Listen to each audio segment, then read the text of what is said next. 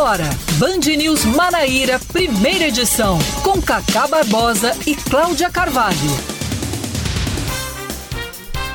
9 horas 28 minutos em João Pessoa, 9 horas 28 minutos na Paraíba. Bom dia, bom dia, bom dia. Hoje é sexta-feira, que beleza, que alegria. Dia 21, 21 de janeiro de 2021. Não, 2022. Tá começando mais um Band News Manaíra, primeira edição. Barrinho, Samuel Gonçalves. Comigo, Cacá Barbosa e com Cláudia Carvalho. Bom dia, Cláudia. Muito bom dia, Cacá. Bom dia a todos os ouvintes. Bom dia a galera da redação da Band News.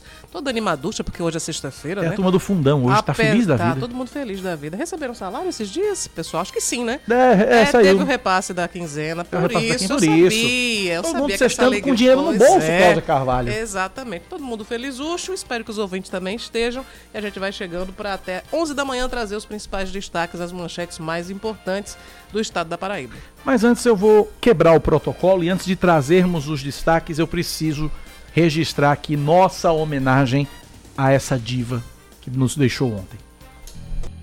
A carne mais barata do mercado é a minha carne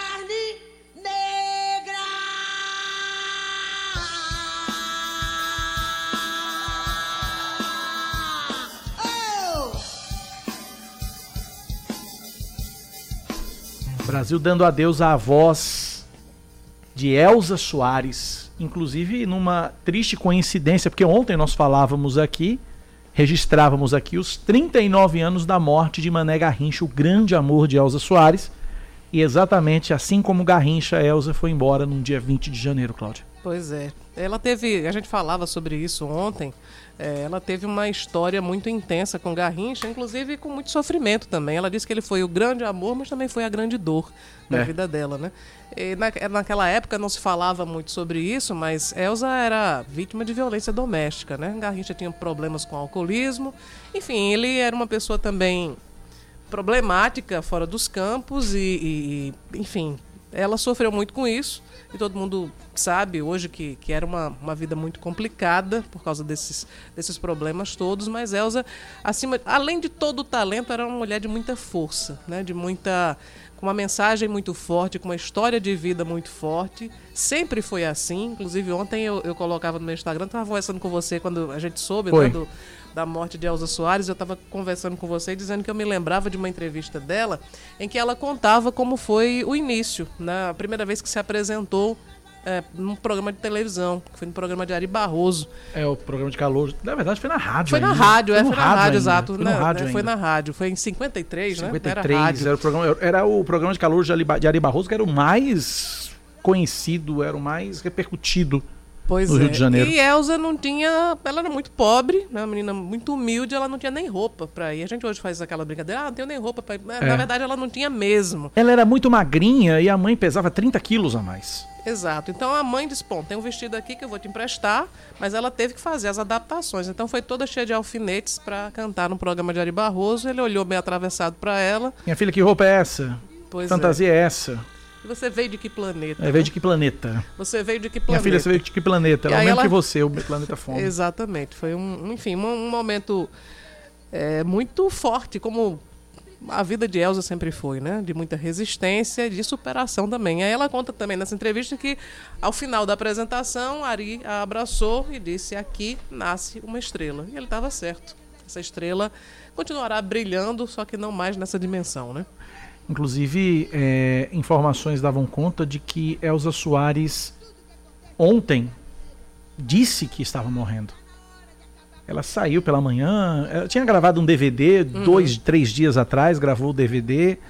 E aí ontem parece que ela saiu para algum local, quando voltou, voltou já meio cansadinha, tal, chamaram médicos, viram a saturação, viram a oxigenação dela, tal, essa coisa toda. E aí num dado momento ela disse: "Eu tô morrendo". E aí ela foi morrendo, morrendo, morrendo, morrendo, cerrou os olhos e perdemos Elza Soares, aos no- Elza Soares aos 91 anos de idade. Pois é.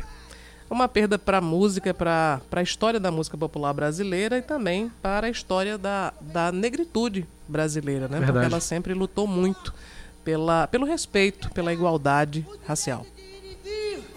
Saber que seu filho volta pra casa. A liberdade. A liberdade. a minha carne negra.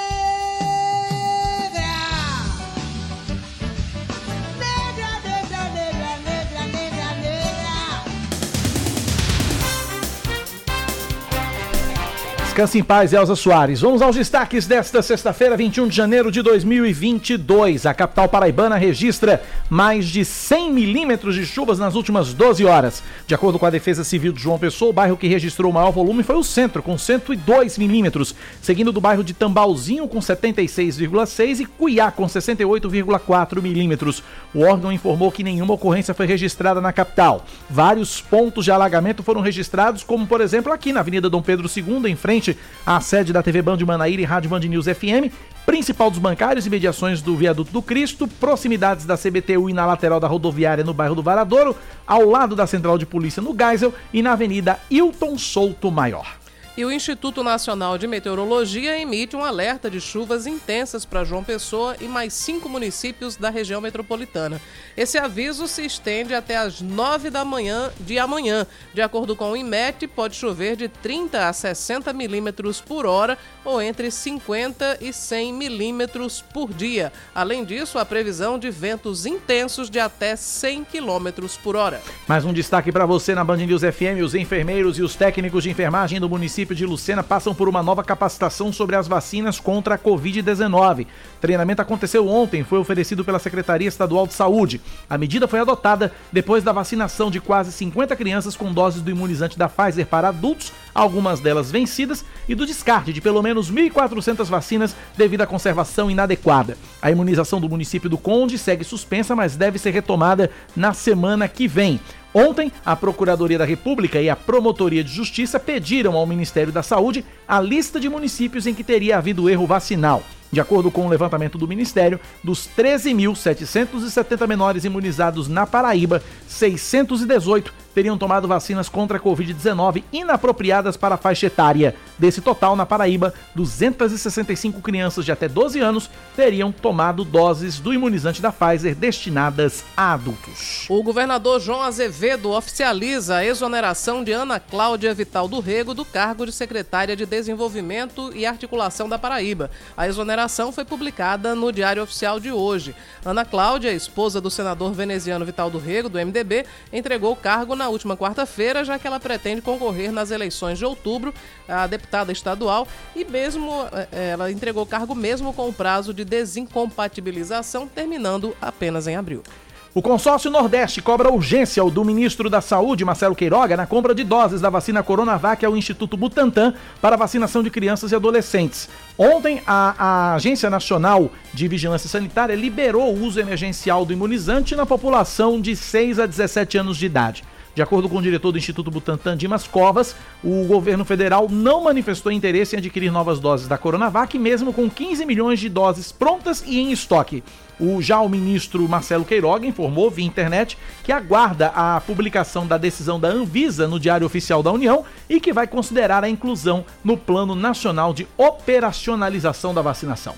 Destaque do esporte, Cláudia. A Copa São Paulo de Futebol Júnior vai conhecer hoje o primeiro finalista. Santos e América Mineiro entram em campo a partir das 8 da noite no estádio Anacleto Campanella, em São Caetano do Sul. Amanhã vai ser a vez de São Paulo e Palmeiras se enfrentarem na Arena Barueri às 7 da noite. A final vai ser na terça-feira, dia do aniversário da cidade de São Paulo, mas em local ainda não definido.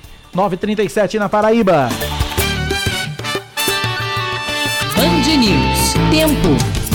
A sexta-feira em João Pessoa deve ser de sol entre nuvens pela manhã e pancadas de chuva à tarde e à noite, mínima de 22 e máxima de 32 graus. Agora na capital paraibana, termômetros marcam 28 graus. Em Campina Grande, a semana termina com previsão de sol entre nuvens, mas não deve chover. Mínima de 21 e máxima de 32 graus. E nesse momento a temperatura é de 26 graus na Rainha da Borborema. 9 horas 37 minutos na Paraíba, 9h37. Cláudia Carvalho, que tem no seu calendário no dia 21 de janeiro de 2022. Eu queria, antes de falar sobre o calendário, mandar um grande abraço para o nosso amigo Demócrito Garcia, jornalista e enfim, assessor de imprensa, multimídia, e está mandando uma foto para a gente. Ele está num ponto da cidade em que o céu está azul, então esse, o veículo aqui é céu tá azul. Muito bem. Certo? Abraços para Demócrito, entrando no time dos piadistas infames também. Exatamente. Vamos mandar a carteirinha para ele. Manda a né? carteirinha. É, registrando aqui o calendário. Hoje é Dia Mundial da Religião e é Dia Nacional de Combate à Intolerância Religiosa. E eu vou voltar um pouquinho no tempo, só para o ano de 1793. Foi ontem. Foi ontem.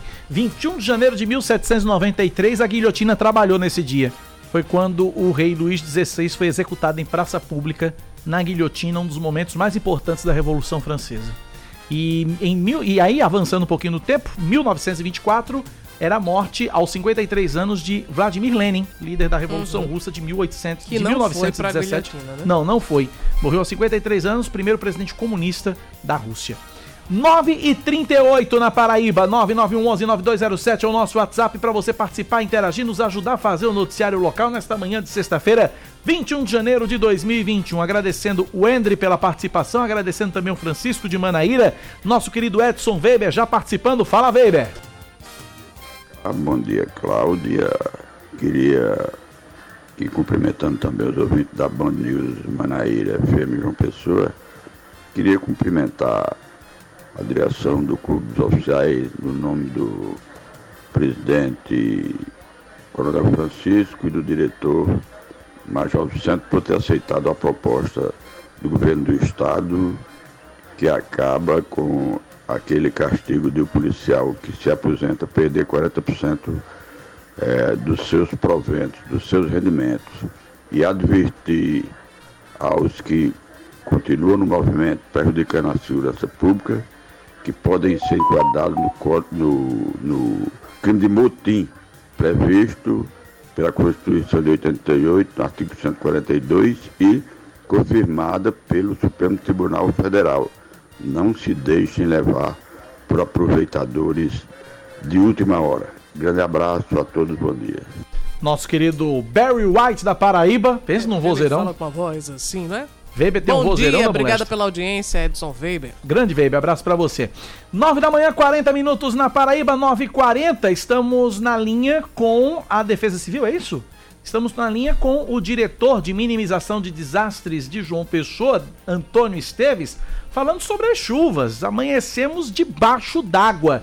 Antônio, bom dia, bem-vindo à Rádio Band News FM, obrigado por nos atender.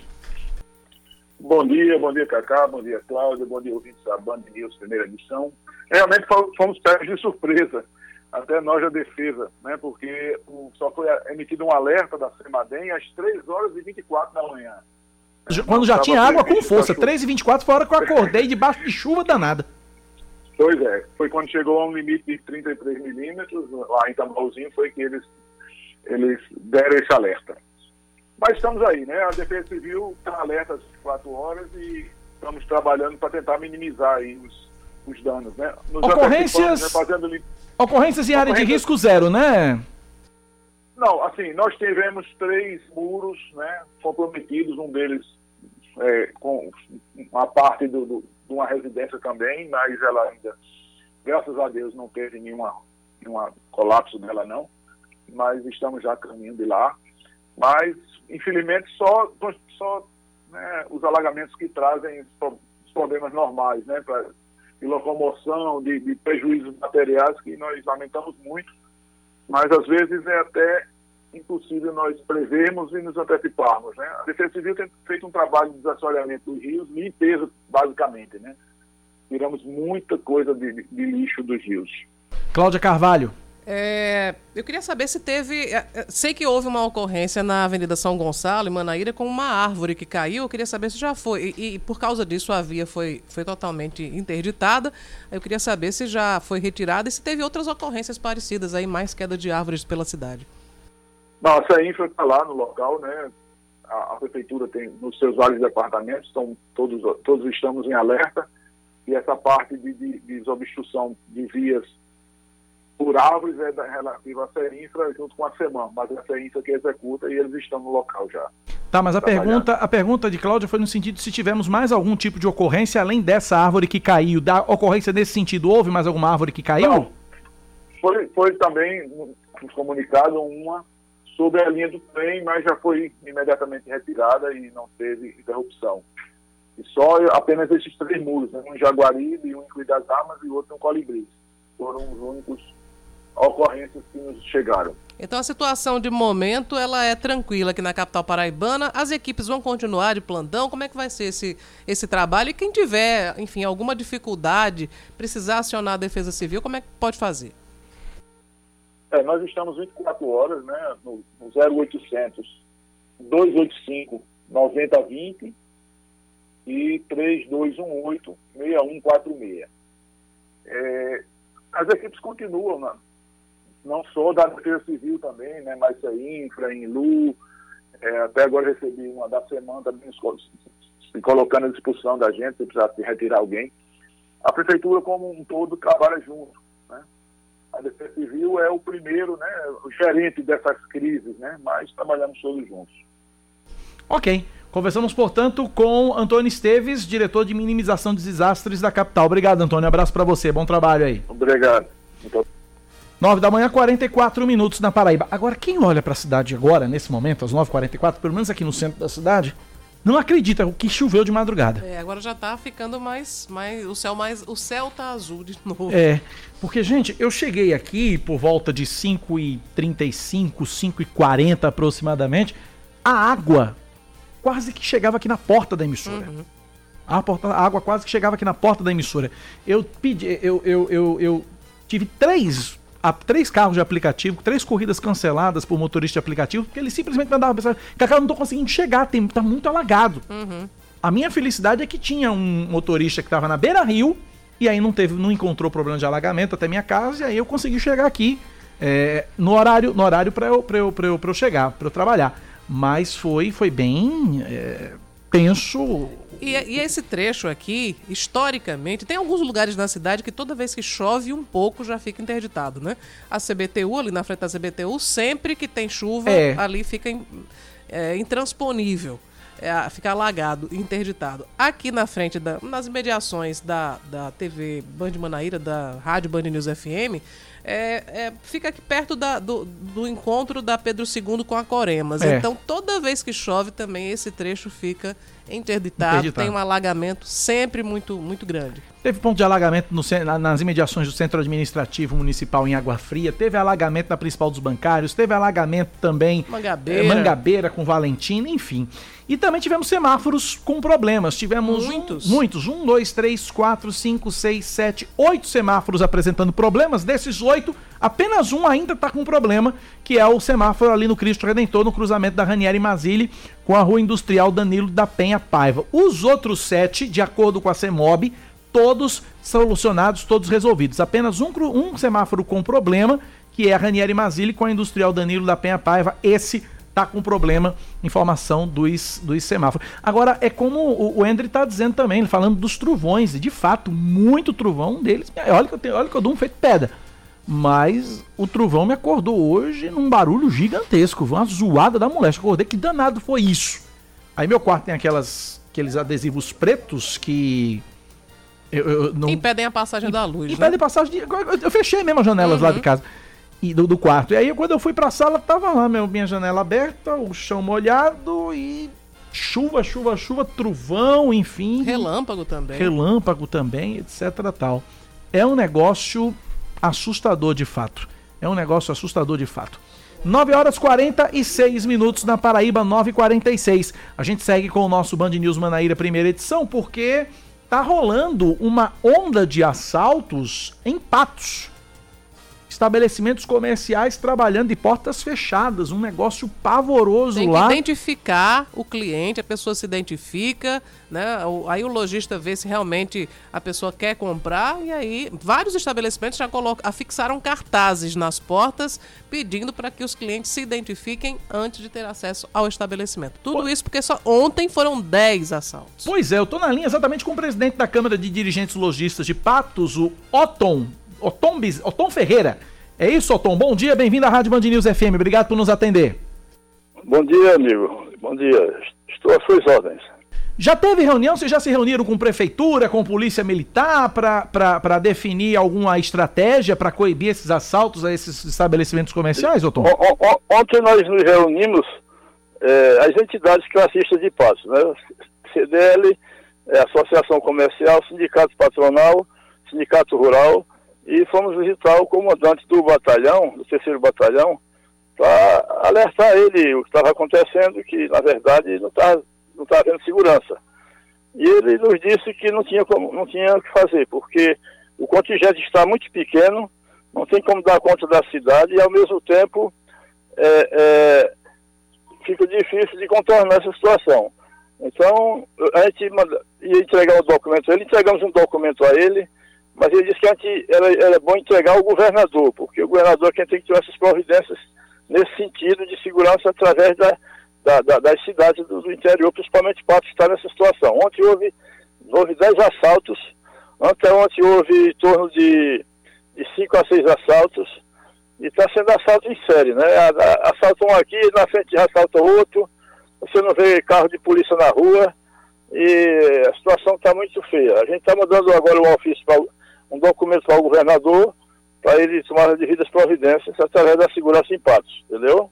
Eu tenho aqui um vídeo, desculpa, Cláudio, eu tenho um vídeo aqui publicado nas redes sociais. O prefeito Nabol Vanderlei gravou um vídeo para falar sobre esse, esse assunto. Eu vou colocar esse vídeo e eu queria depois a gente comentar e discutir esse vídeo. Queria que o presidente também ouvisse essa, esse, esse vídeo do, do, do, do, do prefeito. Pode que eu, que, eu, que eu escuto. Vamos lá. Amigos, minhas amigas de Patos, passando aqui para comunicar a vocês que falamos ainda há pouco com o governador João Azevedo, onde relatamos a nossa preocupação com os aumentos de casos de violência que tem acontecido aqui no nosso município. O governador já determinou ao secretário de Segurança que tomasse todas as medidas necessárias para que a paz e a tranquilidade pudesse voltar a reinar aqui na nossa cidade. Falei também com o secretário de Segurança, que já me passava algumas medidas que serão tomadas e me garantiu que a partir de amanhã, logo cedo, estará tendo um reforço do policiamento aqui no nosso município, que a polícia militar estará nas ruas para garantir a nossa segurança. Então, aqui eu quero tranquilizar a população patuense, principalmente comerciantes que estão é, preocupados em abrir o seu comércio, que a Polícia Militar, essa grande e honrosa Polícia Militar, estará nas ruas garantindo a nossa segurança e que é o compromisso do governo do Estado garantir a paz e a tranquilidade de todos nós paraibanos. Um abraço e que Deus nos abençoe. Aí nós estamos conversando na linha com o presidente da Câmara de Dirigentes Logistas de Patos, Otom Ferreira. Otom, já dá, já, esse vídeo foi gravado ontem à tarde. Já dá para perceber é. esse reforço na, no policiamento, como o prefeito anunciou para hoje pela manhã, presidente? É, esse depoimento do, do prefeito foi muito bom. Inclusive, é, é, é uma autoridade máxima da cidade e cabe a ele também participar dessa segurança, né? Então a gente ainda não está surtindo algum efeito, porque ele fez esse vídeo ontem, né? Eu, tô, eu estou indo agora à cidade, ao centro, para ver como é que andam as coisas, né? E não posso lhe adiantar nada a respeito desse, desse trabalho deles hoje, hein? Hoje. Só na parte da tardezinha ou amanhã, porque quando a gente vê o resultado. Agora de manhã não, não dá para medir isso aí, entendeu? É. Mas vamos aguardar, eu acredito que com esse empenho do prefeito e nós fazemos as entidades de patos, surge efeito, porque se não houver os empresários vão fechar as portas porque não tem como trabalhar, entendeu? Tá bom, amigo? Um abraço então, só, só, só, só, um, um minuto, instante, só um minutinho, por gentileza, presidente. É, nós falávamos sobre, no início, ah, antes da, da sua entrada por telefone, sobre a situação de alguns lojistas que estão trabalhando de portas fechadas, né? Me parece que ontem, além dos assaltos, também teve um funcionário de uma, uma loja que vende ferro que foi baleado também. Eu queria que o senhor falasse sobre essa a situação dos lojistas, né? Como é que está sendo trabalhar no comércio e, e, a gente recebeu informação também que em determinada rua os comerciantes se reuniram para contratar segurança privada para poder manter as portas abertas. Isso, isso. É, é, é verdade que você falou. Na verdade, a, a, a nós fazendo as entidades estamos muito preocupados com o empresariado local de Passo, que quem está sofrendo as consequências. E houve é, realmente essa, essa abordagem nesse sentido de botar segurança particular, caso a, o governador não tome as devidas providências através do comando daqui de Passo, entendeu? Então, é verdade, isso que você está dizendo é pura verdade. Realmente houve uma, um dos assaltos, saiu um, um, um funcionário de uma, de uma empresa baleado, né? E o negócio está é, é, um caos, né? Vamos aguardar os acontecimentos para ver se contorna essa situação. Ok, agora sim, conversamos. Agora sim, o senhor está liberado. Conversamos com o presidente da CDL de Patos, Otom Ferreira. Obrigado, presidente. Um abraço. Tranquilo, obrigado. Ah, meio apressado, presidente. A gente libera o homem, né? Depois da. Né? Enfim, mas está aí. Recado dado. Situação- Situação, recado dado. muito preocupante. É delicado Patos. lá em Patos, é delicado. Porque o cara paga imposto, é o que eu sempre falo, né? O cara paga imposto, ser empresário nesse país, ser empreendedor desse país não é fácil. O cara paga uma fortuna de imposto, não tem um mínimo de segurança como retorno. É delicado isso, viu? É- Demais. É um lockdown por causa da violência. Agora não é mais nem por causa da pandemia, né? não é por causa da minha pandemia, é por causa do. é- é- Agora, uma coisa me chama muita atenção, porque a- as, as associações, as representações da polícia não aceitaram a proposta do governo. Aí tem agora a Associação de Cabos e Soldados, que ainda não, não, não se pronunciou, né? é. É, essa movimentação toda é dessa associação? Eu acho que, é, acho que é, é é a única que não, que não, fechou, que não fechou questão né, com o governo, né? Eu acho que é o cabos e soldados, né? Então, fica aí a, a, a questão agora, fica aí em definição, segue em definição e a gente fica aí na mão, aí pra, na, na expectativa aí de uma solução quanto antes, porque o resultado tá aparecendo aí, né? Patos vive uma situação muito complicada pela violência e eu também tenho que falar sobre também sobre a, a pandemia de Covid. As UTIs do Complexo Regional de Patos estão lotadas, Cacá. Né? Então, tem, tem duas coisas nesse momento que preocupam muito as autoridades em Patos. É a Covid-19 numa crescente e, e aí tem como a, a variante Ômicron tem uma transmissibilidade muito alta e ainda tem muita gente que não se vacinou. Então, as UTIs Covid-19 de Patos estão lotadas, né? Informação oficial do próprio Hospital Regional de Patos. E também tem a questão da violência. Aí você imagina que momento complicado, difícil e preocupante vive o município de Patos. São nove da manhã, 54 minutos. Ouvintes participando com a gente pelo nosso WhatsApp 9911-9207. Vamos lá. Bom dia, Cacá Barbosa, Cláudio, eu vi toda a bancada. Sinceramente, é revoltante a gente chegar e ouvir esse participante aí que faz parte da Defesa Civil dizer que foi pego de surpresa. Como é que foi pego de surpresa, rapaz? Que todo ano é essa decadência, todo ano é esse transtorno. Aqui mesmo no shopping empresarial onde eu trabalho, sou eu, Tony Salles, está cheio de água. As garagens submersas, as bombas não deu conta, porque a rua vira um rio, um verdadeiro rio. A expedicionária, a Júlia Freire, que vai até evitar as pessoas na esquina ali da farmácia. Como é que esse cara disse que foi pego de surpresa, rapaz? Sinceramente, surpresa é ele falar uma coisa dessa, um absurdo desse, ou ele chegou agora de outro planeta aqui na, na nossa João Pessoa? Bom dia, Cacá. Bom dia, Cláudia. Cacá, fica uma pergunta de um milhão de reais. O que é que falta para esses gestores que já passou e para esses que estão no poder hoje resolver o problema de uma pessoa desse tipo de alagamento? Certo? O prefeito atual. é, não, mas o prefeito atual começou a governar agora e não tem como ele ter resolvido. Tem, porque ele, ele, ele faz muito tempo que mora em João Pessoa e já foi prefeito de João Pessoa e ele sabe os pontos que alaga. Então, a gente já teve um verão aqui que demorou muito, então dava muito tempo para se preparar para essa situação. Mas eu acho que os caras não resolvem por mal vontade, porque dinheiro não falta não, né, Cacá? Mas, Cláudia, um abraço a todos. Mais ouvintes participando com a gente. Vamos lá. É, bom dia, Cacá. Bom dia, Cacá e Cláudia. É, Cacá, na época, em 2020, para fechar tudo, a gente via a polícia na rua. Era comerciante sendo, sendo preso, tudinho. Cadê, governador? Baixa um, um decreto para a polícia ir para rua prender bandido. Agora, é rolezinho, de madrugada a gente não vê uma viatura na rua. Bom dia. Obrigado pela participação, obrigado pela audiência. É, informação agora chegando do trânsito, Cláudio. Um acidente na Avenida João Machado. É, pessoal que sentido centro ali, de- descendo ali pro cemitério da Boa Sentença. Pertinho da gente aqui. Pertinho da gente aqui, informação que chega agora aqui de, de trânsito. Obrigado a, a- a quem nos informa. 9 da manhã, 57 minutos, Cláudia Carvalho. Deixa eu trazer uma informação que foi repassada agora há pouco pelo nosso amigo e ouvintes e ouvinte Salles Fernandes, que é o embaixador de Cajazeiras. Embaixador de Cajazeiras. É, aqui na Paraíba inteira, né? Principalmente João Pessoa. O, vice-prefeito do município de Bernardino Batista, ele foi baleado numa tentativa de assalto no Sertão. Isso aconteceu ontem à noite na cidade de São João do Rio do Peixe por volta das 10 horas da noite.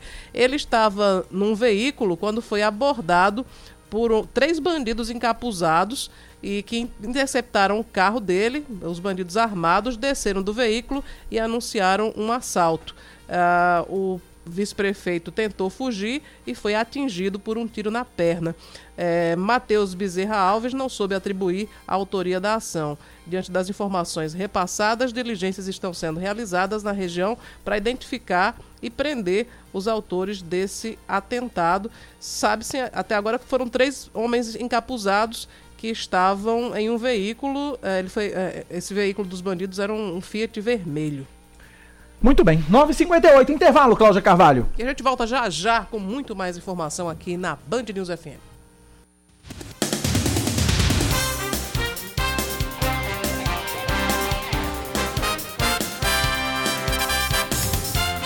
10 horas, 1 minuto na Grande João Pessoa. Estamos de volta com Band News Manaíra, primeira edição aqui na 103,3. A campanha de vacinação contra a Covid-19 em João Pessoa segue hoje, oferecendo as quatro doses do imunizante em 59 postos de vacinação.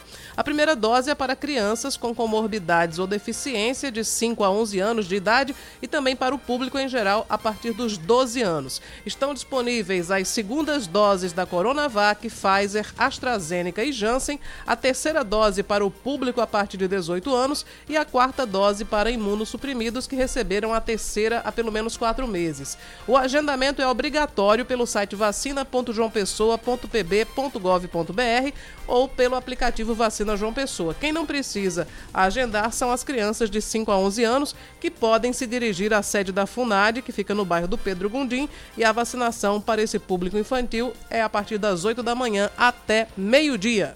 Oito em cada dez testes realizados para a detecção da Covid-19 feitos em João Pessoa dão resultado positivo. A informação é do secretário executivo de saúde de João Pessoa, Luiz Ferreira Filho. De acordo com ele, a testagem realizada pela Prefeitura da capital tem sido restrita a pacientes com sintomas ou que tiveram contato com alguém que testou positivo para a Covid-19. Na última segunda-feira, a média dos testes positivos para a doença na capital era de 37%. O Ministério Público da Paraíba recomenda ao comando da Polícia Militar o fornecimento de equipamentos de proteção individual e que os militares não paralisem as atividades. A recomendação foi feita depois de policiais militares se negarem a trabalhar por falta de EPIs essenciais foi recomendado ao comandante-geral da PM, o coronel Euler Chaves, que provoque o comando de cada unidade militar sobre as necessidades dos equipamentos. Já os militares foram orientados a não aderirem a paralisações ou greves. Ainda de acordo com o Ministério Público, os policiais militares que paralisarem as atividades por qualquer motivo devem ser investigados pela Corregedoria Geral da Corporação e também pelo Ministério Público para a adoção das medidas cabíveis. O serviço Alô Saúde do governo do estado completa mais de 500 atendimentos e expande a cobertura para o Sertão e Alto Sertão, com sede também em Cajazeiras. O objetivo é abranger as três macro-regiões de saúde, João Pessoa, Campina Grande e Sertão. O teleatendimento foi criado para desafogar os serviços de saúde, evitando que as pessoas estejam, em, quando em dúvida sobre sintomas gripais, transitando em locais que possam ser facilitadores da contaminação, se expondo e expondo os outros. Até o momento, o Alô Saúde já realizou 543 atendimentos e a maior parte da procura é por pessoas que apresentam síndromes, sintomas gripais. O número de pessoas com casos leves orientadas a permanecer em casa está em 81%. O interessado deve ligar para o telefone 3211 9844 de segunda a sexta-feira das 8 da manhã às 6 da noite para ser atendido por médicos que vão tirar as dúvidas dos pacientes. 3211 9844. O assunto agora é eleições, Cláudia. Exato, e nós vamos falar sobre uma nova pesquisa que foi feita pelo Poder Data e ela aponta que se a eleição fosse hoje, Lula estaria na liderança da corrida ao Palácio do Planalto e venceria todos os candidatos. No primeiro turno, o petista aparece com 42% das intenções de voto contra 28% de Jair Bolsonaro. Sérgio Moro tem 8%, Ciro Gomes 3% e João Dória fica com 2%. O senador Alessandro Vieira surge com 1%, assim como Simone Tebet do MDB. Rodrigo Pacheco e Luiz Felipe Dávila não pontuaram. Brancos e nulos somam 6% e outros 6 não responderam. Em um eventual segundo turno, Lula venceria Jair Bolsonaro por 54 a 32%. Contra Moro, o petista alcançaria 49% e o ex-juiz 26. Na disputa com Dória, Lula teria 48% e o governador de São Paulo 16%. Contra Ciro Gomes, o ex-presidente atingiria 47% e o ex-ministro 19%. O Poder Data ouviu 3 mil pessoas entre os dias 16 e 18 de janeiro e a margem de erro é de dois pontos percentuais para mais ou para menos. Assunto agora é esportes aqui na Band News FM, porque o Atlético de Cajazeiras e o Nacional de Patos marcam dois amistosos para testarem seus times antes do início do Campeonato Paraibano. O primeiro vai ser no Perpetão, em Cajazeiras, amanhã às quatro da tarde. O segundo, no José Cavalcante, em Patos, quarta-feira, mas ainda com horário indefinido. 10 da manhã, mais 6 minutos agora na Paraíba, são 10 e 6. Você ouvinte interage com a gente pelo nosso WhatsApp 9911-9207, 9911-9207. Uma última informação de trânsito para dar atualizada nos semáforos, aquele semáforo ali no Cristo Redentor, da Ranieri Mazili com a Industrial Danilo da Penha Paiva, também resolvido, então não temos, de acordo com a CEMOB, mais problemas com semáforos na capital paraibana. 10 e 7 na Paraíba, ontem a Agência Nacional de Vigilância Sanitária aprova o, aprovou o uso da Coronavac para a vacinação de crianças e adolescentes de 6 a 17 anos. Até então, a vacinação infantil vinha sendo realizada com doses pediátricas do imunizante da Pfizer. Sobre a aplicação das doses neste público com a vacina do Instituto Butantan, estamos na linha com a doutora Socorro Martins, ela é presidente do Comitê de Imunização da Associação de Pediatria Paraibana. Doutora Socorro, bom dia, bem-vinda à Rádio Band News FM. Bom dia, bom dia para todos os ouvintes. Olha só, nós estamos muito felizes porque é mais um avanço na vacinação para as nossas crianças, mais uma opção e eu tenho certeza que as famílias paraibanas, as famílias de uma maneira geral, né, estarão assim, receberão é, é, essa recomendação da vacinação para essas crianças com menos resistência, porque até então as fake news, a, a, a infodemia em torno da vacinação das crianças era muito em, em, em torno da, da plataforma da vacina da Pfizer, né? Que é uma vacina nova, de RNA mensageiro. E essa agora, da Coronavac, é uma vacina de plataforma já utilizada há muito tempo, né? Na grande maioria das vacinas que estão disponíveis de rotina no calendário de vacinação de nossas crianças. Então, é uma vacina inativada, onde o vírus está morto, inativado. Então, é uma vacina que é, é, é, a gente diz que é a plataforma mãe de todas as vacinas. Para vocês entenderem. Um doutora Socorro, só me é permita. Doutora Socorro, só me permita fazer uma perguntinha, por gentileza, se for possível. É o seguinte: é, a, a, dosagem da vacina é, da Coronavac vai ser a mesma dosagem aplicada em adultos ou também serão em doses pediátricas, assim como a da Pfizer, doutora? E também vai ser em duas doses, primeira e segunda dose? Sim, sim, será a mesma, porque isso aí é de acordo com os estudos de imunogenicidade. Nas vacinas da a vacina da Pfizer, os estudos mostraram que as crianças, apenas utilizando um terço do antígeno vacinal, tiveram uma resposta imunológica né, com eficácia de 90%. E, essa, e a vacina da Coronavac, elas tiveram imunogenicidade para os antígenos a quantidade de antígenos padrão que é utilizada na, na vacina do adulto. E a, a, a, o esquema vai ser com intervalo menor, 28 dias. Inclusive, Cláudia e doutora... A primeira e a segunda dose. É bom porque dá uma celeridade à vacinação de nossas crianças, né? Isso aí é muito importante, estão retornando agora em fevereiro, e a gente deseja que essas crianças estejam imunizadas e preferencialmente com esquema completo, né? Seu esquema vacinal completo. Inclusive, Cláudia e doutora Socorro, amanhã a cidade de São Paulo já começa uhum. a aplicar a Coronavac nas crianças de 6 a 17 anos. Cláudia Carvalho tem uma pergunta para a senhora, doutora Socorro. É, eu quero aproveitar né, a sua participação para trazer explicações embasadas, científicas sobre essas polêmicas todas que a gente tem é, é, tomado conhecimento através das redes sociais. Tem muita gente contestando. Inclusive, ontem é, é, escutava uma, uma especialista dizendo que o especialista em direito, dizendo que os pais não deveriam levar os filhos para vacinar porque existiam muitas dúvidas. Então eu repasso essa pergunta para a senhora. Existem dúvidas em relação à Pfizer? A senhora falou sobre as diferenças das vacinas pediátricas da Pfizer e da Coronavac. Há dúvidas sobre a eficácia ou eventuais efeitos adversos da vacina da Pfizer para crianças? Olha, eu, a minha mensagem é de tranquilidade e confiança. Que as pessoas entendam que jamais as principais sociedades científicas internacionais e nacionais, os principais órgãos, agências sanitárias regulatórias, jamais iriam licenciar uma vacina se elas não cumprissem todo aquele rigor técnico científico exigido. Isso aí é muita informação equivocada, tá certo? Sem, sem robustez, sem embasamento científico. As famílias, fiquem tranquilas, nós tivemos essa mesma resistência. E olha que ainda era pior, porque eram duas vidas. Foi com a vacinação das gestantes. E vencemos. Olha aí nossas gestantes vacinadas, não nasceu nenhum jacarezinho, não nasceu nenhuma criança com síndrome, síndrome por conta de vacinação das gestantes. Foi muito emblemática também a vacinação das gestantes. Mas a ciência vence, tá certo? Porque a ciência, ela está com a verdade, nós temos embasamento, né? não só científico, como epidemiológico.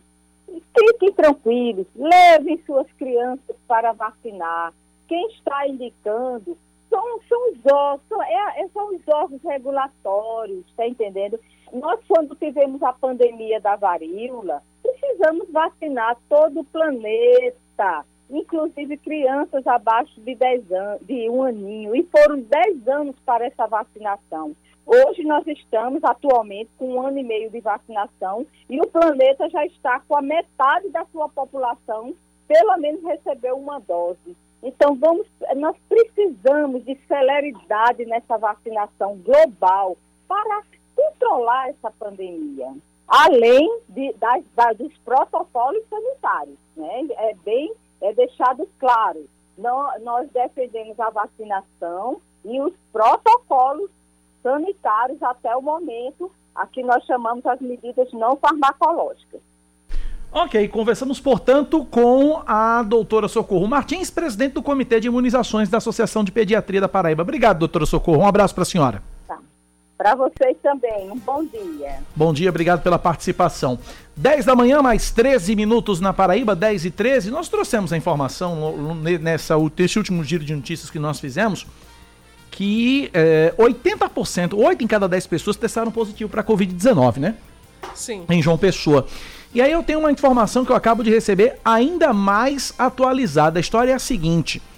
Durante as 5 horas de aplicação de testes em João Pessoa, ontem à noite, mais de mil pessoas receberam um diagnóstico positivo para Covid-19. Isso somente nos três pontos de testagem é, realizados no Busto Tamandaré, no Mangabeira Shopping e no Uniesp.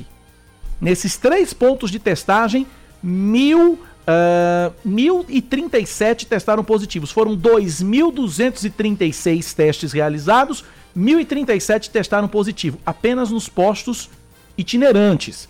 46,37% foi a taxa de positividade. É, além desses postos itinerantes, não entram nessa conta os testes feitos na FIEP nem nas unidades de saúde da família, tá?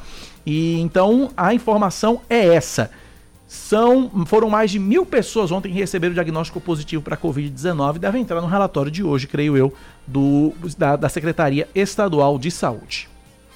São 10 e 15 na Paraíba, 10 da manhã, 15 minutos. É, também tenho aqui uma, uma, um, um áudio para colocar para vocês, ouvintes, do presidente em exercício do Conselho Regional de Medicina do estado da Paraíba, doutor Antônio Henriques. Ele diz que assim como a Sociedade de Pediatria e a Sociedade de Imunologia, o CRM também apoia a vacinação de crianças de 5 a 11 anos contra a Covid-19. Vamos ouvi-lo.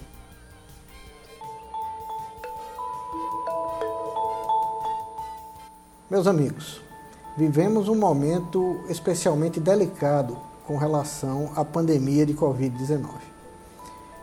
estamos observando um aumento assustador no número de casos, graças a Deus com sintomas mais leves, mas que tem levado ao afastamento de muitas pessoas dos seus locais de trabalho. Esse momento em que acabamos de ter liberadas as vacinas para as crianças entre 5 e 11 anos pela Agência Nacional de Vigilância Sanitária e que conta com o apoio da Sociedade de Pediatria, da Sociedade de Imunologia, também conta com o apoio do Conselho Regional de Medicina da Paraíba.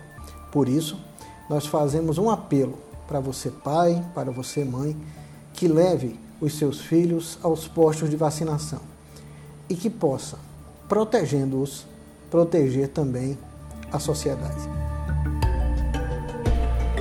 Então tá aí, portanto, a mensagem do presidente em exercício do Conselho Regional de Medicina da Paraíba, doutor Antônio Henriques. 9911-9207 é o nosso WhatsApp, o WhatsApp da Band News FM. Tem um ouvinte aqui, final de telefone uh, 1427, ele diz o seguinte, olha, só se for o CRM da Paraíba. Sim, é o CRM da Paraíba. Aí ele diz que é porque o federal está contaminado por um, um, um que é conivente com médicos negacionistas que aplicam cloroquina. Bom, eu, eu, eu, acredito, eu continuo acreditando na vacina. Né? Eu continuo acreditando na vacina.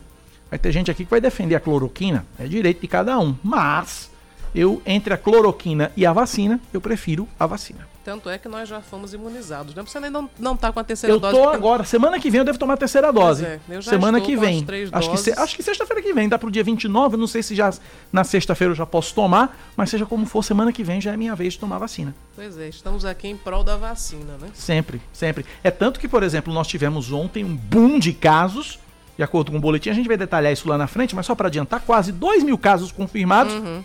e uma morte. Pois é. Em tempos. É, no ano passado, por exemplo, a gente tinha. É, chegou a ter picos de 80 mortes por dia só na Paraíba. Pois é e a gente tem uma morte. A grande diferença entre aquela época e hoje é a vacina. É a vacina que está salvando vidas. Ela não impede que você contraia o vírus, mas impede que você desenvolva a forma grave da doença. São 10 e 18, Cláudia Carvalho. O que faremos? Nós vamos ao intervalo comercial, vamos faturar e daqui a pouco a gente volta. Falando de política, já já a gente fala de política, tem muito assunto a tratar ainda na Band News FM. Sai daí, né? Intervalo é rapidinho. Pontualmente 10 da manhã, 20 minutos. Estamos de volta com o Band News Manaíra, primeira edição. Terminam hoje as inscrições para o concurso do IBGE, com mais de 3.800 vagas na Paraíba. São 3.380 para recenseador e 499 para agente censitário. A taxa de inscrição para recenseador é de R$ 57,50 e de R$ 60,50 para agente censitário, podendo ser paga até o dia 16 de fevereiro. Os interessados em concorrer às vagas devem acessar até hoje o site conhecimento.fgv.br. O preço da gasolina em João Pessoa apresenta diferença de 32 centavos, de acordo com a mais recente pesquisa divulgada pelo Procon Municipal. Os valores oscilam entre R$ 6,39 e R$ 6,69, uma média de R$ 6,46 para o pagamento à vista. O menor preço da gasolina comum continua o mesmo da semana passada e o maior caiu 4 centavos com 96 postos mantendo o valor. Sete aumentaram e sete reduziram-se comparado à pesquisa anterior. Mais um destaque para você aqui na Band News FM. A secretária executiva de articulação política do Estado e líder do grupo de filiados ao PSD na Paraíba, Eva Gouveia, diz que o prefeito de Campina Grande, o ex-prefeito de Campina Grande, Romero Rodrigues, deve trilhar o mesmo caminho dos aliados rumo ao apoio à reeleição do governador João Azevedo do Cidadania. Eva afirma ter muito respeito às liberdades individuais de cada um e por isso espera o tempo que Romero precisar para fazer as análises necessárias. De acordo com ela, o encontro desta semana na Granja Santana fez parte de um processo de construção de forças políticas que acreditam, nas palavras dela, numa Paraíba que apresenta soluções. Depois de 40 dias, a Secretaria Estadual de Saúde volta a divulgar informações sobre o número de vacinados contra a Covid-19 na Paraíba.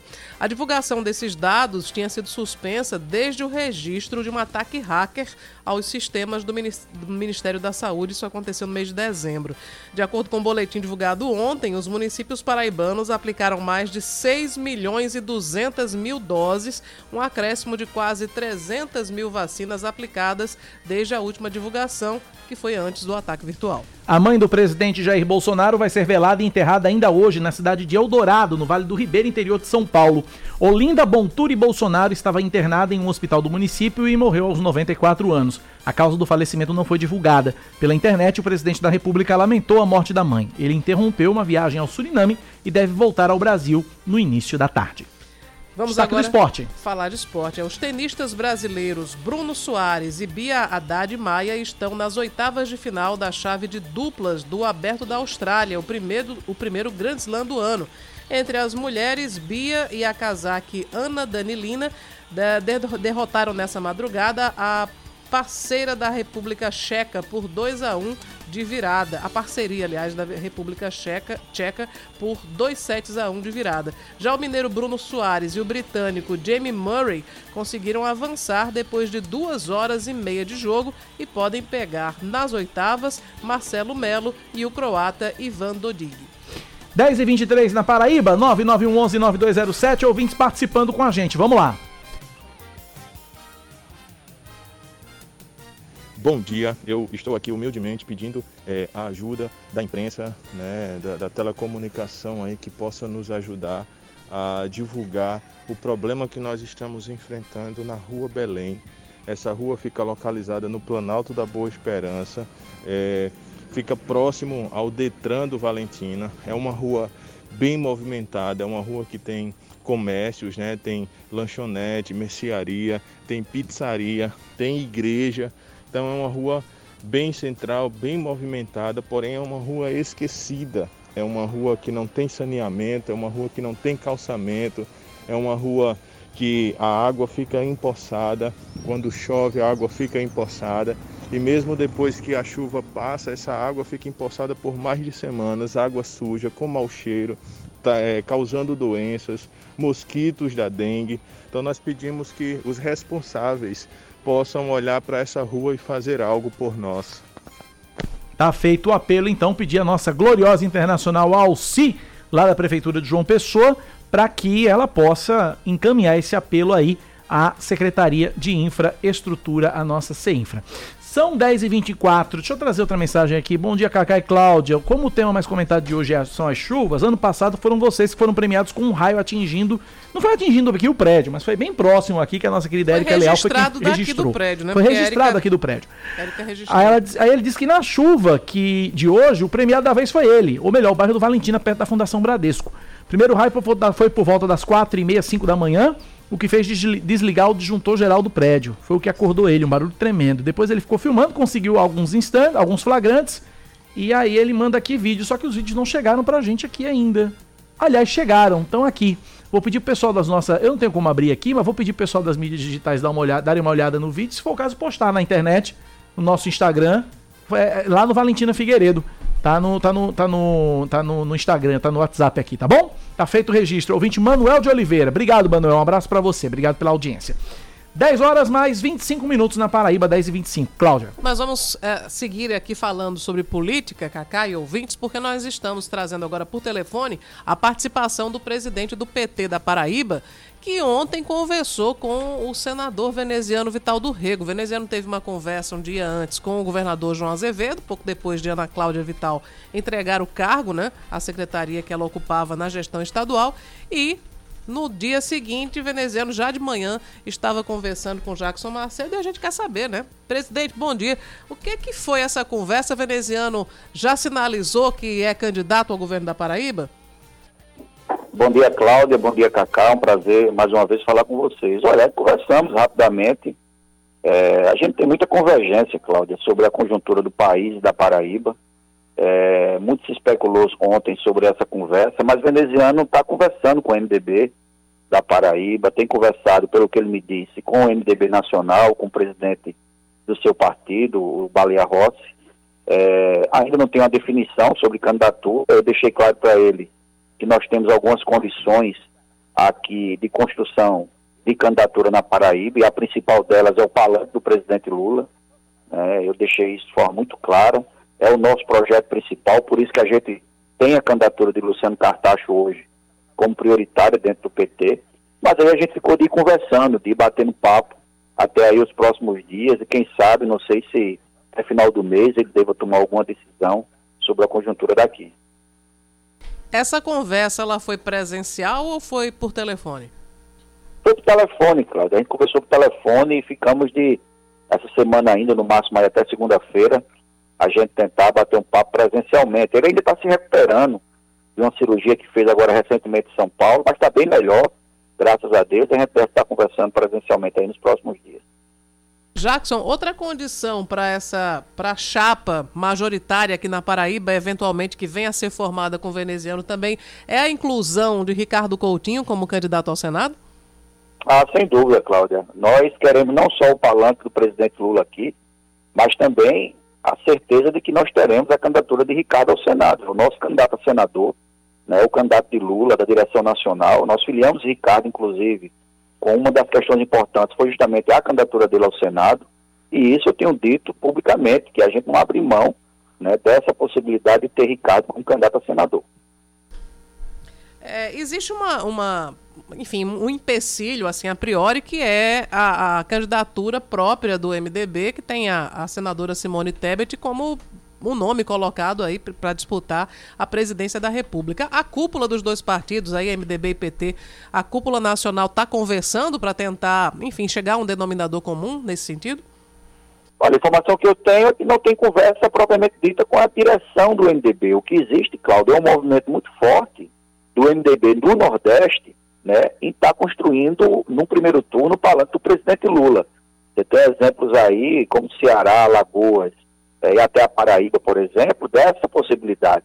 Então você tem o MDB hoje em disputa, até matéria de hoje que saiu na mídia nacional coloca justamente isso. Você tem o MDB nacional né, mais vinculado à candidatura da Simone Tebet ou à campanha do atual presidente, mas no Nordeste, quase a totalidade do MDB é todo sintonizado com a campanha do presidente Lula. Eu não sei como isso vai se refletir na convenção do MDB, qual é a decisão que eles vão tomar final, se mantém a candidatura dela ou se vão construir um outro projeto. Mas aqui o MDB nordestino, sim, tem conversado bastante com Lula, com a presidente Gleisi, com a direção nacional do PT. Aqui na Paraíba, o PT faz parte da, da base do governador João Azevedo, inclusive tem um secretário, né, que, que é o Bivar Duda, que ocupa a pasta da agricultura familiar. Em se fechando essa, essa composição uh, do PT com o MDB, ou eventualmente também com, com outra, outra chapa, o partido vai cobrar que o partido, uh, que os representantes petistas deixem cargos no governo, enfim, que adotem uma outra postura? Olha, Cláudio, essa decisão vai ser da direção nacional. Eu acho que a tática nos estados vai ser definida por Lula e pela direção nacional do PT. Chegando a essa decisão de construção de um palanque de oposição na Paraíba, é claro que não faz o menor sentido o PT continuar no governo. E isso, logicamente, vai ser cobrado dos filiados que, porventura, ocupem cargo lá. Porque será uma decisão de uma instância que é a última instância do partido. Porque mais importante para a gente é o projeto nacional. Tomada a decisão da construção do palanque aqui, quer seja com candidatura própria ou quer seja apoiando uma outra candidatura, logicamente não faz o menor sentido o PT continuar na base do governo.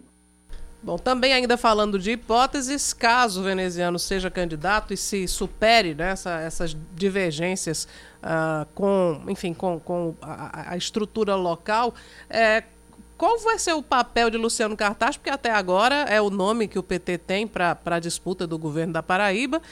Luciano vai para onde? Que, que, que missão será delegada a ele? Olha, eu tenho conversado bastante com o Luciano, ele é candidato a governador, nas pesquisas que nós temos, ele está muito bem situado nas pesquisas, de modo muito especial aqui na região metropolitana, justamente pelo espólio, pela força política que teve o governo dele, que com a saída do governo ele teve uma gestão extremamente bem avaliada. E tem dito que está à disposição do PT e do projeto nacional. O mais importante para ele, que o que ele me diz, é a candidatura de Lula. E tanto seu nome como a sua disposição política é justamente na construção desse projeto. Se for como candidato a governador, ele vai topar, ou qualquer outro espaço que ele esteja disponível para o PT para ajudar justamente nesse projeto nacional. Tem dito que quer ajudar o PT e isso é muito bom. Em relação a veneziano, ele teria dificuldade de convivência com Ricardo Coutinho? Olha, não falou isso para mim, não tá? Acho que até agora não tem nenhuma discussão nesse sentido.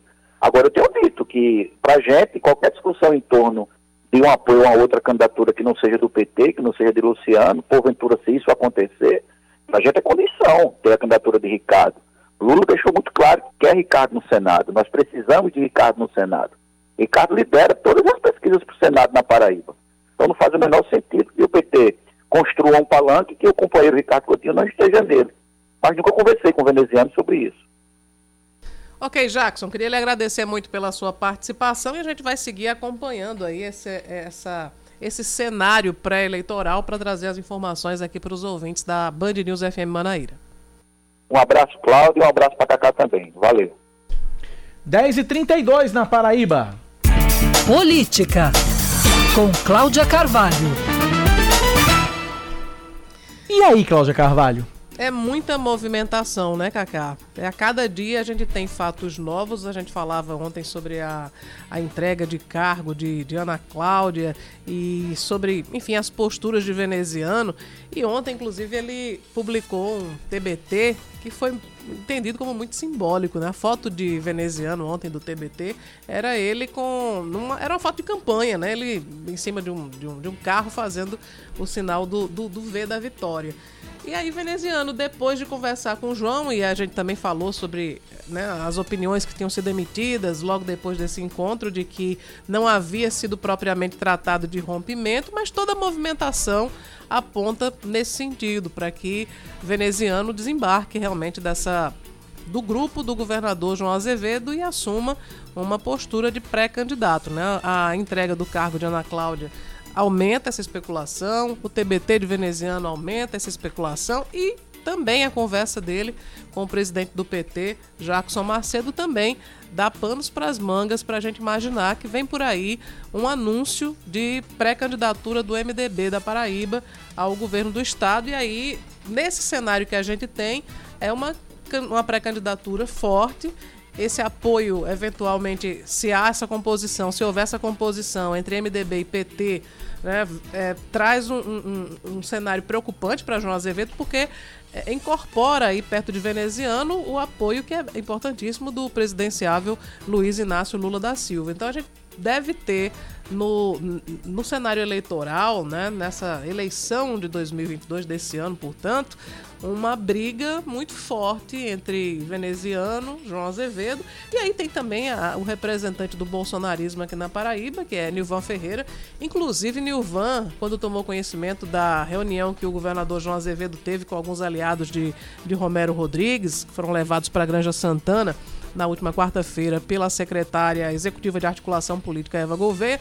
Entre esses, esses uh, romeristas estava o ex-presidente da Câmara de Campina, o Pimentel Filho. E o, fi, o, o, filho de Pimentel, que se chama Bernardo, Bernardo Pimentel, ele fazia parte da executiva do Partido Trabalhista Brasileiro. Então, Nilvan Ferreira, quando soube da participação de Bernardo nessa reunião, defenestrou ele da executiva, foi expulso né, do, do do, do cargo do, no PTB da Paraíba, justamente porque o partido faz uma oposição muito dura ao governador João Azevedo. Então nós temos aí um cenário se projetando para múltiplas candidaturas de oposição, mas principalmente com muita, muita competitividade aí. A gente vai ter a, a colocação do nome de João Azevedo, muito provavelmente também veneziano, Vital do Rego.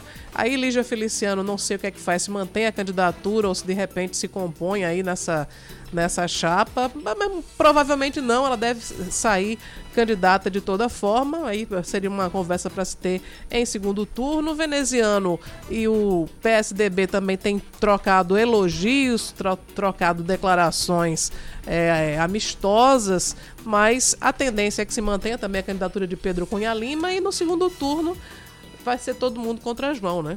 Então é, vai ser uma, uma eleição muito emocionante. Ao contrário, o cenário mudou rápido, porque no final do ano passado a gente tinha apenas a candidatura de João e a briga para ver quem é que ficaria na chapa majoritária, mas agora a oposição já, já se organizou, já colocou né, nomes para concorrer e tudo indica que a eleição não vai ser tão tranquila quanto o governador João Azevedo estava esperando. Cacá. 10 da manhã, 36 minutos na Paraíba, 10 e 36. O intervalo é rapidinho, Cláudia. A gente volta já já com o último bloco do Band News Manaíra, primeira edição desta sexta-feira. Hashtag sextou. E nós aqui trazendo notícias para você. 10 e 37 agora. São 10h39, mas considerando que a gente voltou o primeiro, o segundo bloco 10 e 1, Hum. com um minuto de atraso, com esse um minuto de antecipação, o chá tá garantido, né? Tá, acho que sim, a gente tá bem britânico e obediente, É, né? Tá bonitinho hoje, Acho né? que o Samara tá feliz também. Tá feliz também. Vamos a mais destaques, 10h40 agora, Cláudia Carvalho. A Paraíba registra entre quarta-feira e ontem 1.949 casos de Covid-19 e apenas uma morte. Agora o estado totaliza 472.855 casos, 9.626 mortes e 364.651 pacientes recuperados desde o início da pandemia. A taxa de ocupação de leitos de UTI pediátrico e obstétrico em todo o estado é de 28%. De acordo com o Centro Estadual de Regulação Hospitalar, 18 pacientes foram internados com a doença nas últimas 24 horas e 151 estão em unidades de referência. Mais um destaque para você na Band News FM: os pais e responsáveis por crianças de 5 a 11 anos sem vacina contra a Covid-19 podem ser denunciados pelo, ao Conselho Tutelar e à Promotoria de Justiça do Estado. A imunização para esse público é considerada obrigatória de acordo com o Ministério Público da Paraíba. As escolas onde as, onde as crianças estiverem matriculadas devem exigir a apresentação da carteira de vacinação e, no caso da falta de alguma das vacinas consideradas obrigatórias, inclusive a da Covid-19, os estabelecimentos devem solicitar regularização no prazo de 30 dias. Caso isso não ocorra, as instituições devem comunicar aos órgãos competentes. A norma do MP é baseada em recomendação do Ministério da Saúde, na Constituição Federal, no Estatuto da Criança e do Adolescente e em jurisprudências do Supremo Tribunal Federal, sendo a mais recente a do ministro Ricardo Lewandowski, reconhecendo o caráter obrigatório da vacinação de crianças. O juiz Marcial Henrique Ferraz da Cruz, da segunda vara criminal de João Pessoa, recebe mais uma denúncia oferecida pelo GAECO do Ministério Público Estadual no âmbito da Operação Calvário. O ex-governador Ricardo Coutinho, os irmãos dele, Coriolano, Viviane, Valéria, Raquel, eh, Raquel Vieira Coutinho, além de Denise Krumenauer Paim, Breno Dornelles Paim Filho e Breno Do Dornelles Paim Neto, são acusados de lavagem de dinheiro e também de falsidade ideológica. O Ministério Público pede o pagamento como reparação no montante de mais de 3 milhões e 300 mil reais. A denúncia foi pro- protocolada no 1 de setembro do ano passado, no dia 1 de setembro do ano passado, mas três juízes se averbaram suspeitos. Termina hoje o prazo para a renovação da matrícula dos alunos veteranos nas escolas da rede estadual de ensino. Para isso é necessário apresentar o comprovante de vacinação contra a Covid-19 nos casos de alunos que já estão com a idade apta para imunização. Os estudantes podem acompanhar o status do processo de matrícula pelo site matricula.see.pb.gov.br. Já a matrícula dos alunos novatos começa na próxima segunda-feira, dia 24. A variante Omicron já responde por quase todos os resultados positivos de Covid-19 no Brasil. Em 13 estados, a nova cepa está presente em 100% dos registros da doença. Os dados são de uma rede de pesquisadores ligados ao Ministério da Ciência, Tecnologia e Inovações. A Omicron é apontada como mais transmissível e teve a primeira notificação no Brasil em 12 de dezembro, com uma mulher de Limeira, no interior de São Paulo, que viajou para a África do Sul. Agora a gente fala de esportes porque o atacante Jobson, destaque do Botafogo nos anos de 2009 e 2010, é é anunciado pelo Esporte Lagoa Seca. De atleta promissor até ganhar o noticiário pelas muitas polêmicas extracampo que acumulou, o jogador de 33 anos ganha mais uma chance no futebol e vai defender o 18º clube da carreira, o segundo na Paraíba. Em 2020, o atleta vestiu a camisa do Campinense em 13 partidas e marcou 3 gols. Jobson chega ao Carneiro depois de desfazer seu contrato com o 7 de setembro de Pernambuco e deve estrear ah, no dia 3 de fevereiro contra o 13 na abertura do Campeonato Paraibano. 10 da manhã, 43 minutos agora na Paraíba, 10 e 43. Cláudia, aquela atriz é, Elisângela, né? Tá, tá internada, é isso? É, eu, eu vi uma informação agora, tô, tô checando aqui, mas é verdade, ela tá internada em estado grave, eu tinha visto em, em um site menor, fui checar, né, no grande veículo de imprensa. É, Elisângela tá com sequelas graves da, da Covid e ela não tomou vacina. Oh, o que Deus. surpreendeu muito foi isso. Ela tem 67 anos e foi internada ontem eh, no município de Guapimirim, que fica na Baixada Fluminense. Ela está em estado grave, com sequelas respiratórias da Covid. A prefeitura informou que ela chegou passando muito mal, deu entrada no Hospital Municipal José Rabelo de Melo e quase teve que ser entubada. Segundo a assessoria da prefeitura, Elisângela é bem rebelde e se mostrou radicalmente contra a vacinação, como ela tem deixado claro nas opiniões que divulga nas suas redes sociais. Ela não tomou nenhuma dose do imunizante contra o coronavírus. Hoje, Elisângela estava estabilizada no centro de terapia intensiva e os testes recentes apontaram que ela não tem mais o vírus da Covid, mas está sofrendo é com problemas respiratórios deixados pelo coronavírus. Ou seja, na prática, se ela tivesse tomado a vacina, ela poderia estar com o vírus e passando tranquilo. É. Né? Ainda mais se tratando da variante Ômicron, que é menos ofensiva, entre aspas, mas agora que ela está sofrendo com as consequências, não tomou nenhuma das doses da vacina. É aquilo. Torcer para que ela Saúde se recupere pra e aprenda a lição e vá tomar a vacina assim que se recuperar. Essa é a nossa torcida. Inclusive, para quem não. Um dado, um dado curioso: minha namorada chama-se Elisângela, exatamente em homenagem à atriz. Ah, é? É. Exatamente isso. Elisângela é, é, fez um sucesso acho que na década de 70, cantando, né? Ela é antes atriz disso, ela cantora. foi. Antes disso, não é do meu tempo, é porque eu estudo. Foi e aí não é do meu contou. tempo. Foi meu tio que me contou. E é do meu tempo. E não é do meu tempo mesmo. Sim. Eu sou de 78, eu tenho 43 anos. Mas no início da década de 70, ela foi grumete do Capitão Furacão. O que diabo era grumete? Assistente de palco do. Ah, tá. Era Capitão Furacão e suas grumetes. E aí, Aham. os mais velhos vão lembrar disso. Os mais velhos. Eu sou de 78, tá, gente? É, eu porque- também não sou desse tempo, não, viu? Mas tinha lá Capitão, Cap- Cap- Capitão Furacão? Acho que era. Capitão Furacão, que era tipo um marinheiro. Tipo um marujo do. do- e aí o programa, o, o programa era ambientado no mar e tal, essa Uhum. coisa toda, os moleques viajando no navio e tal. Enfim, eu sou de 78, tá, gente? Minha tia de me apresentou um LP que tinha uma música de Elisângela, acho que era Globo de Ouro.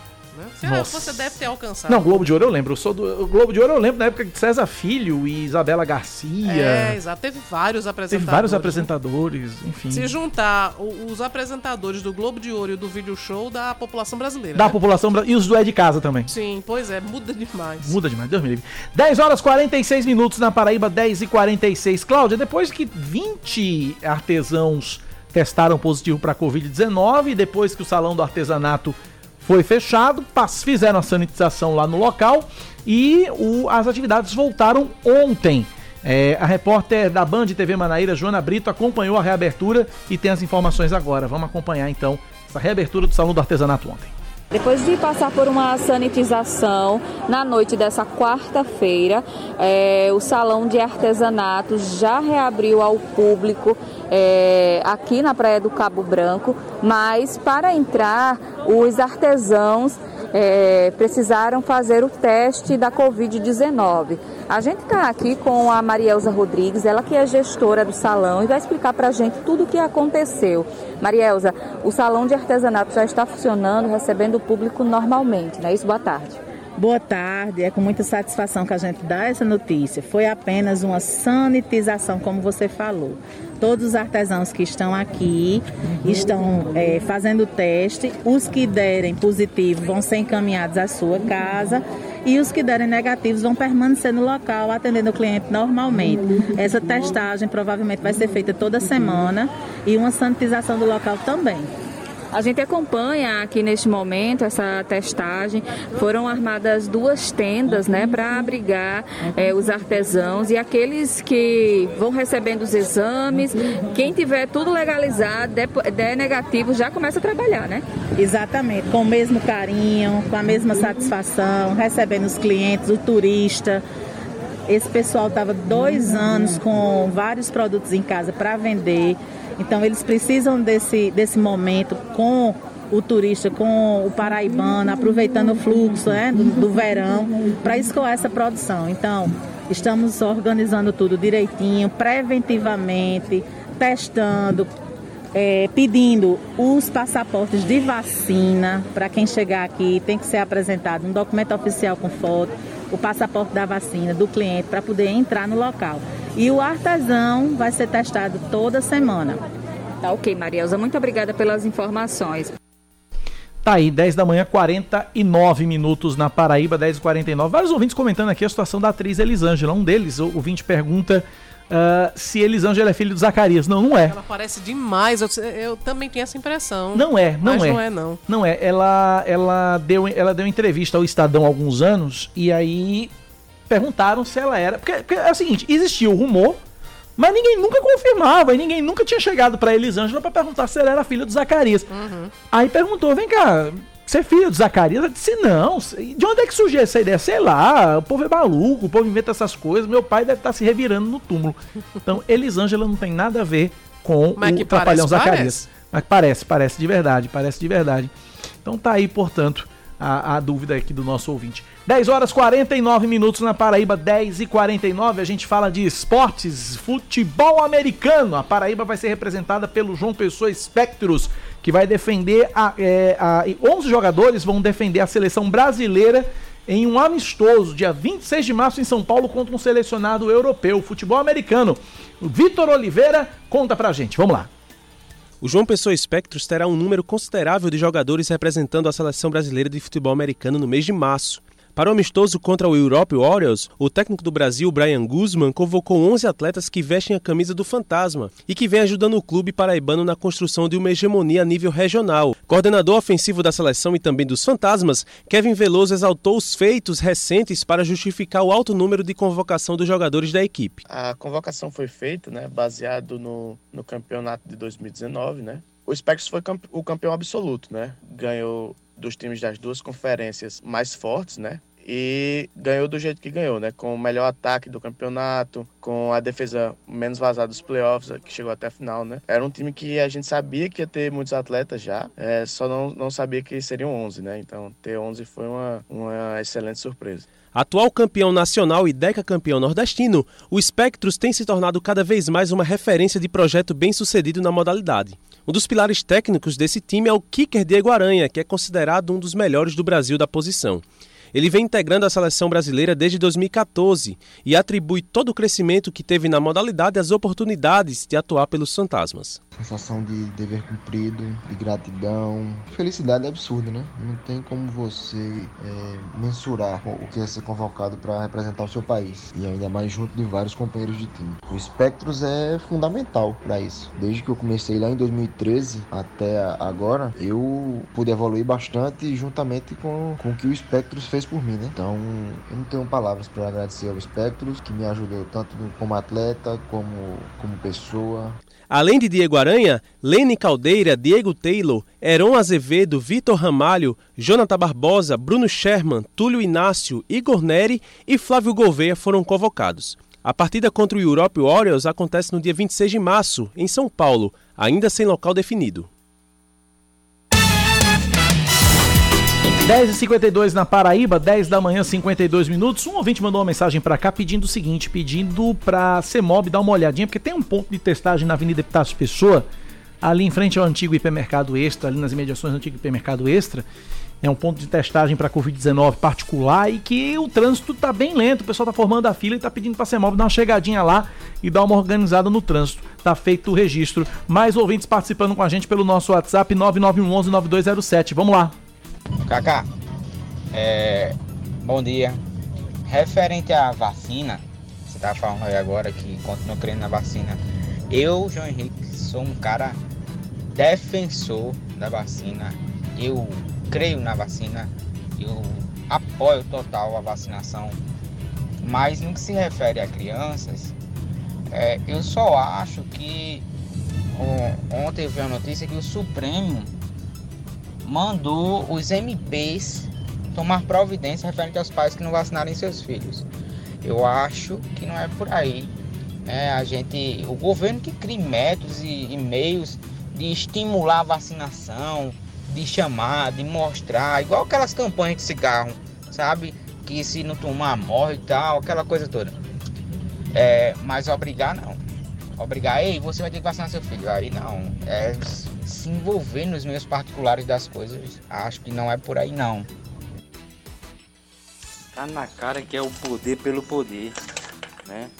O impeachment aí da presidenta Dilma em 2016, orquestrado pelo seu Eduardo Cunha do PMDB na época, né? Deu posse ao excelentíssimo Michel Temer, do MDB.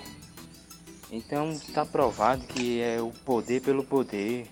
Eles não têm projeto, não tem, tem nada, não tem ideias, não tem nada. Poder pelo poder. E o povo ainda vive naquela mesma filosofia, voto de cabeça. Né? É minha base, é minha base, minha base. E assim as pessoas nunca vai mudar. E a gente vai viver num país de quarto mundo, não é nem de terceiro mundo. Bom dia, Cacá. Bom dia, Cláudia. Esse ponto de testagem aí, Cacá, é o drive-thru da Unimed na Santa Júlia. É tanto do carro que já está na, na, na Epitácio. Tá aí a participação dos nossos ouvintes. E olha, a partir de segunda-feira, a realização de testes para Covid-19 vai ser por meio de agendamento. A informação é do secretário executivo de saúde Luiz Ferreira Souza Filho. Atualmente a testagem é por demanda espontânea e, de acordo com ele, o cenário epidemiológico já está definido. Hoje é o último dia para testagem por livre demanda no Shopping Mangabeira e na Uniesp, a partir das 5 e meia da tarde. A partir de segunda-feira, a testagem vai ser por agendamento, Cláudia É Carvalho. que ontem tinha tanta gente que distribuíram senhas, tinha uma multidão para fazer a testagem para a Covid. Muita gente que está com sí- síndromes gripais. E, aliás, por falar nisso, tem sete, pelo menos sete agências bancárias fechadas hoje na Grande João Pessoa, porque não tem funcionário, tá todo mundo doente, Cacá Meu. Jesus amado. Pois é, são sete agências, todas elas do, ban- do Banco Bradesco, que suspenderam o atendimento desde ontem por causa do alto número de funcionários que adoeceram com síndromes gripais. Aí pode ser H3N2 ou também pode ser Covid-19. O presidente do Sindicato dos Bancários, Lindy Johnson Almeida, disse que foram fechadas as agências do Bradesco da Duque de Caxias, no centro de João Pessoa, a do Bairro dos Estados, também a de Cruz das Armas, Bancários, Mangabeira, a unidade Epitácio Torre e também a agência que fica em Santa Rita. Os funcionários que apresentaram os sintomas foram afastados e foram orientados a realizar a testagem para a Covid-19. Se- Cláudia, desculpa, Cláudia. Só repete devagarzinho as agências que estão fechadas. Vamos lá, fechadas estão Duque de Caxias, que fica aqui no centro. É a agência do do Bradesco. Bradesco. Todas elas são Bradesco. É tudo Bradesco? Tudo Bradesco. Atenção, você que é cliente correntista do Bradesco, preste atenção, as agências É que, que estão são- fechadas hoje não estão abrindo. São seis em João Pessoa e um em Santa Rita. Vamos então lá. as de João Pessoa são Duque de Caxias, fica no centro, Bairro dos Estados, Cruz das Armas, Bancários, Mangabeira, a que fica na Epitácio, ali no início da Epitácio, Epitácio Torre, e aí tem a agência que fica em Santa Rita. Então os funcionários que tiveram contato com o novo coronavírus vão permanecer em casa até o fim do tratamento médico. Hoje está prevista também uma sanitização, né? E é possível que aí as agências vão reabrir na segunda-feira, né? É possível que reabram na segunda-feira. A gente vai permanecer informando né, a todo mundo a respeito da, do funcionamento dos bancos e outros setores também, porque esse, esse momento a Omicron está mostrando a que veio, né? É. A alta transmissibilidade, tem muita gente realmente com sintomas gripais e a maioria é contaminado pela variante Omicron. Que coisa louca. 10 da manhã, mais 57 minutos e meio da Paraíba, 10 e 57 e meio. Você ouvinte interage com a gente pelo nosso WhatsApp no 9911 9207, 9911 9207. Você manda sua mensagem para cá durante toda a nossa programação, durante todo o nosso Band News Manaíra primeira edição e nos ajuda a fazer o noticiário local. Programação para o fim de semana. Férias no Parque, lá no Parque Solon de Lucena. Sábado e domingo a partir das três e meia da tarde. É, com um cortejo dos artistas, reunindo todos os profissionais que participam do projeto do mês de janeiro. É, depois vai ter contação de histórias com Nara Santos. Vai ter Agitada Gangue com a peça Que Tal Voar. Também vai ter uma exposição de carros antigos para comemorar o Dia Nacional do Fusca, que foi essa semana. Vai ter também projeto Chega no Rolé na praça de skate. Professores educador- e educadores físicos vão ensinar a vivência do skate. Isso no sábado. E no domingo tem circo. A partir das quatro da tarde, o pessoal do Circo Millennium realiza um espetáculo Palhaço Nervosinho dando uma volta ao mundo. E às 5 da tarde, musicando com o Tio Val, encerrando as atividades. Projeto Férias no Parque, é, neste fim de semana, na, no Parque Solon de Lucena, no Parque da Lagoa, opção de lazer para criançada. 10 da manhã, 59 minutos. Cláudia Carvalho. É um K, é um B, é um. Ossi. Acabou-se. É ponto final Fim. do Band News Manaíra desta sexta-feira e também na semana. Tem TV hoje, Cláudia? Hoje eu não tenho, não, mas tem muito mais normalmente. Exatamente. Cláudia não está na. TV, mas eu estou. 4 da tarde, Brasil, gente, Paraíba, na tela da Band TV Manaíra, aguardando a audiência de todo mundo. Na sequência, vem aí Carla Bigato e Eduardo Barão com Band News Station. E eu volto segunda-feira, às 6 da manhã, aqui na Rádio Band News. E às 9h20, Cláudia chega para comandar comigo Band News Manaíra, primeira edição. Obrigado pela audiência, obrigado pela companhia. Até amanhã. Até segunda, Cláudia. Bom Até fim de semana. segunda, bom fim de semana para todo mundo. A gente se encontra, se Deus quiser, na segunda-feira. Abraços, valeu, tchau, tchau. Você ouviu Band News Manaíra, primeira edição.